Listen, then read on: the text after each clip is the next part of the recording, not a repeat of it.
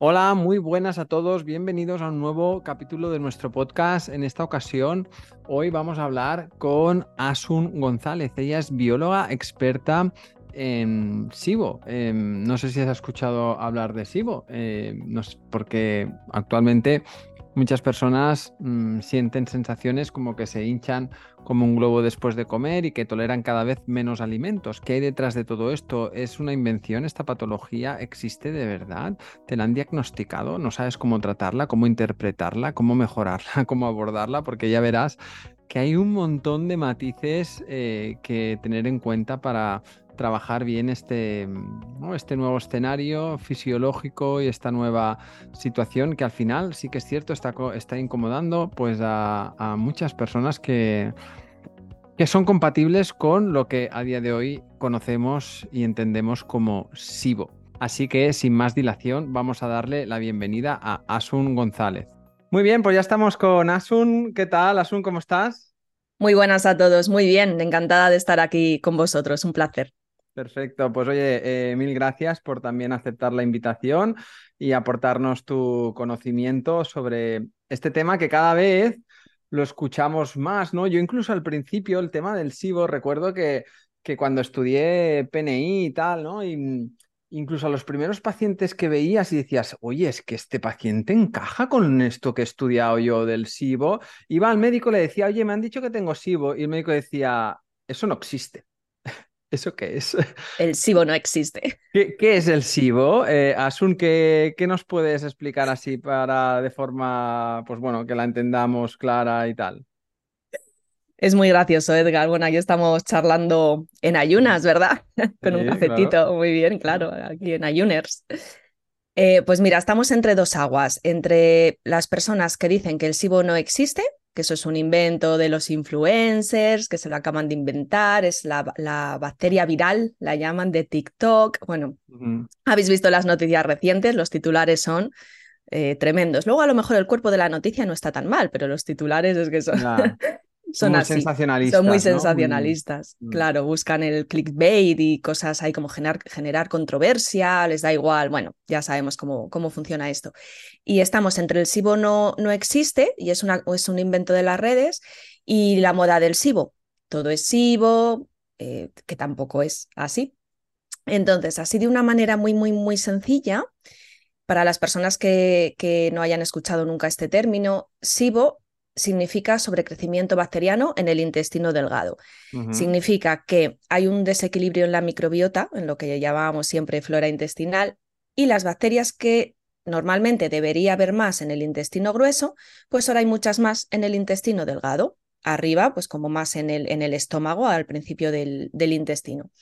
Y el síntoma más característico es una hinchazón normalmente muy, muy, una distensión muy grande, como es que te pone la, barriga de embarazada justo después de comer. Esto empeora normalmente a lo largo del día, aunque hay personas que ya de, por sí ya se levantan hinchadas o tienen muy malas digestiones, aunque luego puede haber muchísimos otros síntomas, pero bueno, resumiendo mucho, sería así y, y sí que diré que no es una infección, no se trata, no se debería tratar en primera línea con antibióticos, que esto es un error también muy frecuente, es un desequilibrio de la microbiota. Están, No significa que sean malas, a veces sí, otras no. Bueno, hay un desequilibrio y lo que hay que hacer es equilibrar con mucho mimo. Pero no es una infección, hay que ir con, hay que ir con tacto. Y entiendo, Asun, que, que claro, no, no todo debe ser oh, blanco o negro, ¿no? En, este, ¿no? En este campo, ¿no? Y en este estudio que al, ser esta proliferación de la que, de la que tú hablas, que pueden haber muchísimos matices y muchísimas consideraciones y tipologías, ¿no? O sea, dentro de una misma persona, eh, ¿qué, tipos? O sea, ¿se pueden catalogar a día de hoy tipos de SIBO diferentes o, cómo alguien, ¿no? Puede empezar a pensar que, que, que puede haber algo por ahí? Vale, mira, antes de, mm, comentarte, sí, se, catalogan en tipos de SIBO porque nos gusta mucho catalogar las cosas para poder estudiarlas mejor, con lo cual eso está muy bien, por un lado, pero por otro lado, al final no, es, no son compartimentos estancos, es todo como un espectro de síntomas. Eh, tendré que decir que, mm, que como los síntomas son los síntomas digestivos en general son muy inespecíficos, aparece hinchazón, estreñimiento, diarrea, malas digestiones, reflujo, dispepsia, eh, cosas así como muy generales, lo que siempre han llamado intestino irritable, síndrome de intestino irritable. Entonces, cualquier persona que tenga síntomas así de ese estilo, síntomas digestivos, que no hace bien las digestiones, etcétera, podría tener SIBO, pero evidentemente no es todo SIBO. Hay muchísimas, muchísimas otras causas de problemas digestivos, eh, muchísimas, desde una enfermedad inflamatoria intestinal, celiaquía, algún problema de, yo qué sé, de páncreas, de hígado, de estómago, incluso de boca. Hay muchísimos problemas de boca que también dan problemas digestivos. ¿Cómo saber si una persona tiene SIBO? Porque ahora tienes problemas digestivos y ¿cómo sabes si tienes SIBO? Lo puedes sospechar, pero ¿cómo lo sabes? Bueno, lo, primero siempre es la historia clínica, ¿no? Como siempre, para todo, para todo, el ojo clínico de la persona que nos lleva. Así que si dudáis, lo primero que tendré que decir, si dudáis de si, tenéis SIBO, por favor contactar con un profesional actualizado que os lleve, porque es un tema muy complicado.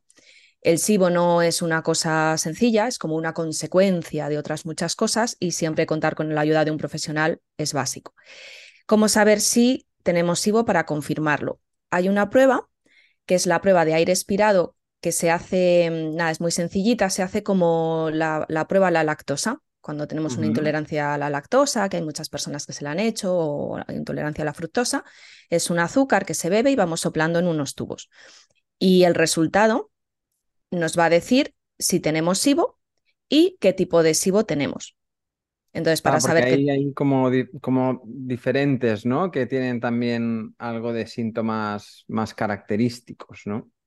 Sí, sí, aunque las últimas, eh, los últimos estudios ya no queda tan claro.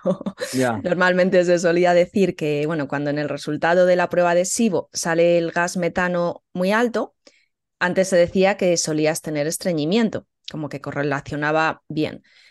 Ahora ya, bueno, yo tenía sibometano y, y al revés.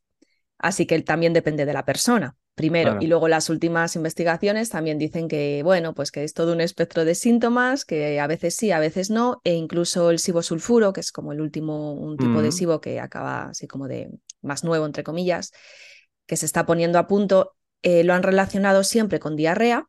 Y las, los últimos estudios dicen que no, que la mitad de los pacientes tenían estreñimiento.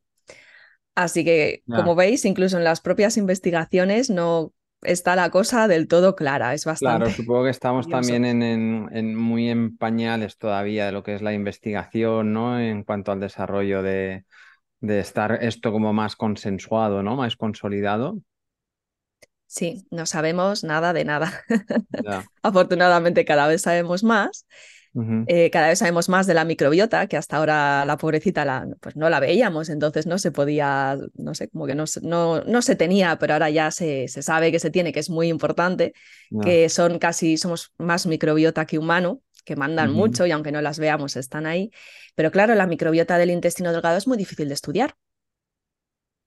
Claro. Entonces, pues es, es complicado. Las investigaciones van avanzando, pero tardan también en, hacerlas, tardan en llegar a la clínica. Luego hay veces que, mm, que correlación no significa causalidad, es el SIBO causa de mis problemas o, es que mis problemas me han provocado el SIBO. Este tipo de situaciones que bueno, todavía están en... Y supongo que también tenemos la, lo que es la interacción de otros sistemas que sabemos que influyen muchísimo sobre el sistema digestivo, ¿no? Como puede ser sistema nervioso, sistema hormonal, Es que al final, claro, es tan multifactorial que por eso decíamos al principio, ¿no? Que se vuelve algo tan individual y único que es muy importante, pues eso, el trabajo en equipo entre un facultativo un profesional que, esté especializado, que entienda, ¿no? Y, la persona, pues que vayamos también de la mano y viendo, ¿no? Un poco la evolución de, de, de todo lo que se vaya generando a nivel de intervención, ¿no? Sí, la relación es, tanta, bueno, de la microbiota con absolutamente todo, porque somos un todo, somos un cuerpo, ¿no? Hay veces que nos pasa a todos.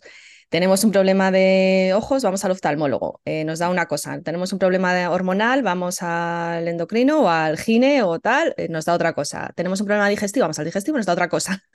nos salen eczemas, vamos al dermatólogo, nos da otra cosa. Y al final resulta en muchos, muchos casos que, que, no, que eso viene, o sea, sí también, pero que eso viene a lo mejor del intestino o de otro sistema del cuerpo, pero es que al final están todos muy relacionados y de ahí vienen los famosos eje, eje microbiota intestino-cerebro, microbiota intestino-piel o sistema hormonal, es que es que van de la mano y no se pueden separar. Entonces hay muchísimas veces que las personas con problemas digestivos, su mayor preocupación, o sea, tienen molestias digestivas, pero mm, eh, su mayor preocupación o lo que a ellos o, por lo que ellos te consultan son por problemas hormonales. Es que tengo problemas con mis hormonas, con la menstruación, con la menopausia, etcétera, con la testosterona. Tengo problemas, yo qué sé, de, de, eczemas, tengo problemas. Entonces sale eso, ¿no? Como que brota por otro sitio y a lo mejor el origen está en el intestino o no, pero habría que mirarlo. Vale, entonces alguien dice, uy, esto me resuena tal, me hago la prueba, me sale positivo, ¿qué hago? Número uno, espero que esa prueba la haya hecho con un profesional. Sí, ¿no? Vale, sí, sí, sí, por favor, porque incluso las pruebas ya tienen sus fallos, no son perfectas, nunca son perfectas. Y eso hay que. Porque hay interpretaciones incluso de falsos positivos, falsos negativos, ¿no? Tal, dependiendo cómo tengas también el ritmo intestinal, también puedes, ¿no? O sea, hay cositas por ahí también. Mm. Sí, efectivamente. Y aunque pensemos que, yo lo entiendo, ¿eh? O sea, yo tuve SIBO y, un montonazo de cosas, o sea, entiendo perfectamente todo lo que está todo lo que estáis pensando, oyentes, ahí detrás. Es como, jo, es que es, muy difícil, es todo muy caro, es muy complicado, ¿a dónde voy? Si no sé, lo entiendo, porque yo también estuve ahí pero es, lo mejor, contactar con un profesional. Pues bueno, a día de hoy tenemos la suerte ¿no? de tener esta información divulgativa. Bueno, pues ahora estamos aquí nosotros hablando, intentando aportar nuestro granito de arena. Hay profesionales ahí fuera que son maravillosos. Eh, trastead un poquito, si no tenéis a nadie cerca así de confianza, trastead un poquito por, por internet. Y, y e, es que es lo mejor, contactar con un profesional que nos lleve todo, porque corremos el riesgo de, si el, el SIBO nos sale positivo, comenzamos a tratar el SIBO, que yo no digo que no haya que hacerlo, claro que hay que hacerlo, pero nos corremos el riesgo de olvidarnos del resto.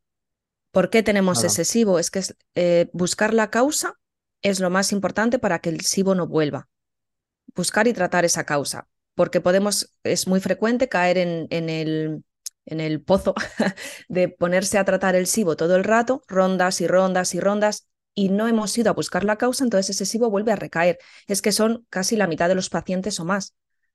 Entonces, antes de ir a hacer la prueba del SIBO y tratar el SIBO, que yo que sí, que también se debe de hacer, pero a la vez mirar de dónde puede venir. En mi caso, aparte de SIBO, bueno, tuve giardia, tuve candidiasis, tuve cuando el jardín está estropeado, crecen todas las malas hierbas. En mi caso, yo creo que la causa fue la celiaquía bueno, y una intoxicación alimentaria, como la gota ya que colmó el vaso, entonces hay que tratar muchas cosas y ver de ir hacia arriba y ver de dónde puede venir eso. Vale. Venga, y, y, así, evidentemente, no, no vamos a dar ahora ningún protocolo de intervención, ¿sabes? Ni ninguna pauta, pero lo que sí que podríamos comentar es, o sea, a día de hoy, ¿no? A líneas generales, ¿cuáles son las formas de intervención que se hace, que se, o se están haciendo, ¿no? Con el SIBO, manejando un poco eso, una información que por un lado, a nivel científico, todavía no está en plan mm, como súper claro. Por otro lado, las interpretaciones de los test pues tienen sus matices y por otro lado cada persona es un mundo, o sea, está fácil, ¿eh? La cosa. Entonces, pero bueno, sí que sabemos que se están haciendo cosas que mejoran la, sintomatología de las, de las personas. ¿Qué, nos puedes explicar de esto? Mira, en mi opinión, en mi eh, experiencia clínica y según las, eh, los estudios científicos, ¿vale? Ambos dos, apoyan cada vez más el uso de pre y probióticos para el tratamiento del SIBO. Por supuesto, como hemos dicho antes, buscar la causa, ver de dónde viene, porque si no, no se va a ir. Pero ya pasando al tratamiento específico de SIBO, lo último que se recomienda es antibiótico y dieta FODMAP, que es, al contrario, lo que se hace, lo más habitual que se hace a día de hoy en la clínica. ¿Por qué? Porque eh, hasta ahora, o bueno, en los últimos años, como la dieta FODMAP es la más estudiada, se pensaba que un sobrecrecimiento de bacterias pues eran todas malas y había que dar antibiótico. eso ya ha quedado un poco en el pasado, que todavía se sigue haciendo, pero no sería mi primera opción.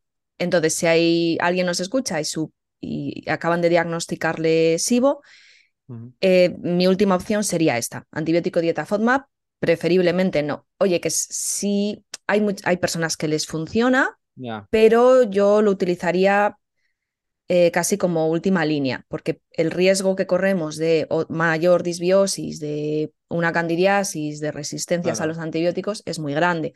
Perdemos Aparte, los antibióticos que se dan, que son, no suele ser la rifaximina o el metronidazol, que son aquellos que, que se mantienen mucho en la luz mm. intestinal, claro, generan un, hay un, ¿no? La lían bastante, ¿no? Eh, sí. Corremos es verdad ¿eh? que hay gente que, que puede llegar a mejorar, pero a lo mejor es lo que tú dices, ¿no? De una última línea, ¿no? Puede ser algo coherente, ¿no? De dejarse ese cartucho, ¿no? Como un poco más para adelante. Sí, sí, sí, porque hemos visto muchas veces, incluso con el tratamiento de pylori, con, con el pilera y todo esto, eh, hay muchísimas personas que quedan, hay gente que le funciona, pero muchas personas que quedan peor. Entonces es un riesgo mm, bastante elevado. Yo personalmente, así a grandes rasgos, por supuesto, luego cada persona es un mundo, comenzaría con, con probióticos, mm lactoferrina, quizá algo así como más seguro y más amigable, porque esto lo pueden tomar incluso niños embarazadas, o sea, son tratamientos muy seguros, no exentos de efectos secundarios y contraindicaciones, así que, de nuevo, el profesional siempre nos va a ayudar en esto. ¿Y a nivel de alimentación, eh, FODMAP? No. Ah, no, eh, porque se ha visto también que la dieta FODMAP a, largo plazo disminuye la diversidad de la, de la, microbiota. Y si hay algo que sabemos a día de hoy, no sabemos cómo es una microbiota buena, tipo, así muy con nombres y apellidos, pero sabemos que tiene que ser muy diversa. Y la dieta FODMAP nos quita diversidad. Si estamos muy mal, muy mal, pues bueno, siempre podemos hacer un ciclo muy corto de una semana o dos semanas, porque las dietas restrictivas no curan, no curan el SIBO. Si restringimos mucho los alimentos, nos pueden, eh, pueden reducirse la, variedad de las bacterias. Ahora, claro, también estamos hablando de una dieta saludable. No conviene tampoco hacer dieta FODMAP ni ninguna, ni me da igual el nombre si estamos comiendo ultraprocesados de azúcar. Así que a nivel de alimentación, pues lo primero, sabemos que tenemos que quitar lo que no es bueno. Y lo segundo, hacer una dieta mediterránea, pesco mediterránea, verduras, pescado, frutos rojos, muchos polifenoles, mucha variedad, muchos colores, para que todos esos colores de, que son un polifenol diferente, que son, sabemos que son antioxidantes, anticancerígenos, eso es alimento bueno para la microbiota buena. Así que esa sería la opción. En el caso de que haya algún tipo de FODMAP ¿no? que, mm, que genere, que la persona tenga muy identificado que le genere ¿no? un exceso así de gas, fermentación, molestias y tal, con algún asociado a algún alimento específico. Eh, en ese momento sí que mm, ahora mismo lo que se, se, está haciendo es retirar quizá la primera semana, dos semanas esos, pero luego ¿no? ir introduciéndolos, ¿no? Sí. Aquí el problema no es del alimento. Yo mm. siempre, yo, yo la primera es como te sientes mal un día y, lo primero que piensas, ¿qué he comido? Nos pasa a todos, ¿verdad? Y a lo mejor ni siquiera es lo que has comido, sino lo que comiste ayer o la discusión que has tenido con tu jefe o que no has dormido, ese tipo de cosas, ¿no? Pero lo primero que pensamos es, ¿qué he comido? Eh, con los FODMAP pasa esto, con los FODMAP y con las intolerancias, sabemos que no es el alimento en sí, no es la cebolla, la pobrecita, sino que nuestro intestino no está bien. Y las intolerancias a este tipo de, compuestos, de frutanos, de lactosas, de fructosas, es porque nuestro intestino no está bien y nuestra microbiota no está bien. Una vez que se cura el intestino, se mejora, se, suelen volver a tolerar estos alimentos. Entonces, sí, podría mm, una persona que esté muy mal y que tenga identificada, como bien decías, un, un FODMAP muy concreto, en general los fructanos se suelen tolerar peor, pues lo que es el ajo, cebolla, puerro y trigo en especial, que son los que, bueno, se puede hacer una FODMAP lite, entre comillas, quitando solo eso y probando con el resto. Si lo tenemos muy identificado, bueno, pues no pasa nada por hacer un par de semanas eliminando esos alimentos. Mientras tengamos variedad en otras cosas, no pasa nada por no estar dos semanas sin comer cebolla, pero luego siempre, una vez que ya estamos mejor, volver a probar a ver qué tal nos sienta. Y mm, en cuanto a la línea que comentabas de probióticos y prebióticos, ¿no? que quizás sería la primera línea de intervención, ¿estamos hablando de algún tipo de, de probiótico específico, algún tipo de cepa, algo que sea más en plan de amplio espectro o determinado? Porque yo recuerdo al principio también cuando todo el tema del SIBO sea, cuando hablábamos de intervención con probióticos es, no, pero si hay bacterias, no demos más bacterias. ¿Cómo cambian las cosas? Eh? Eh, eh, y ahora se resulta que, claro, las bacterias buenas sí que pueden regular las bacterias malas, ¿no? Sí, efectivamente, ese es un mito que, que bueno, pues afortunadamente las cosas cambian y vamos mm. sabiendo más. Y ese es un mito que ya sabemos que no es así, que las bacterias buenas nos ayudan a regular el, ecosistema intestinal, porque ellas fabrican unas, como unos antibióticos naturales que se llaman bacteriocinas. Regulan el sistema inmune, es como, bueno, son como soldados buenos que, que enviamos ahí a, la batalla. Entonces ellos saben, ellos, entre ellos se conocen y ya saben lo que tienen que hacer. Entonces nos, nos ayudan por muchos mecanismos. Normalmente, y esto, claro, habría que adaptarlo a cada persona, se recomienda comenzar por Saccharomyces boulardii, esta levadura, probiótico levadura, que está tan estudiada en, toma de antibióticos, en diarreas de, causadas por antibióticos, en diarreas del viajero, en intoxicaciones. ¿Por qué? Porque es, es mm, como muy de amplio espectro, o sea, es como un soldado muy listo que sabe, o sea, es eficaz contra bacterias, contra hongos, como sobrecrecimiento de cándidas, eh, contra virus, contra parásitos, es, como muy, muy de amplio espectro. Un chico listo. Entonces yo comenzaría por ahí. Vamos a mandar a la avanzadilla primero, ¿no? A los, a los geox o como sea, como sea esto, que avancen y que vean a ver qué hay. Eh, comenzaría por ahí y luego, pues bueno, se puede, se puede ver el probiótico que se da. Eso sí, no se aconseja tomar este, estos multi, multi que son como 3.000 millones de cepas todas juntas a granel. Sin número, o sea, es importante que tengan la cepa detrás, que es el numerito que viene Saccharomyces boulardii, XNZ, XYZ, 123. Ese numerito, ese código es la cepa. Y es importante que lo especifiquen, porque si no, bueno, estamos tomando cosas que no. o sea, más no, es mejor. mejor es mejor. Bueno, por eso de hacerlo bien, con alguien que te sepa dirigir bien, porque muchas veces, ¿no? Luego te dicen, no, si yo ya tomé esto, a ver, pero ¿a qué tomaste? ¿Sabes? Pues mira, esto no era lo que tenías que tomar, ¿sabes? Y, y tal. Y después a nivel de prebióticos, o sea, a nivel ya con la alimentación, ¿los incluiríamos? O sea, ya o hay, podríamos añadir algún refuerzo a nivel de también de algún tipo de suplemento, no sé, almidón resistente o algo así, o ya con la alimentación sería suficiente?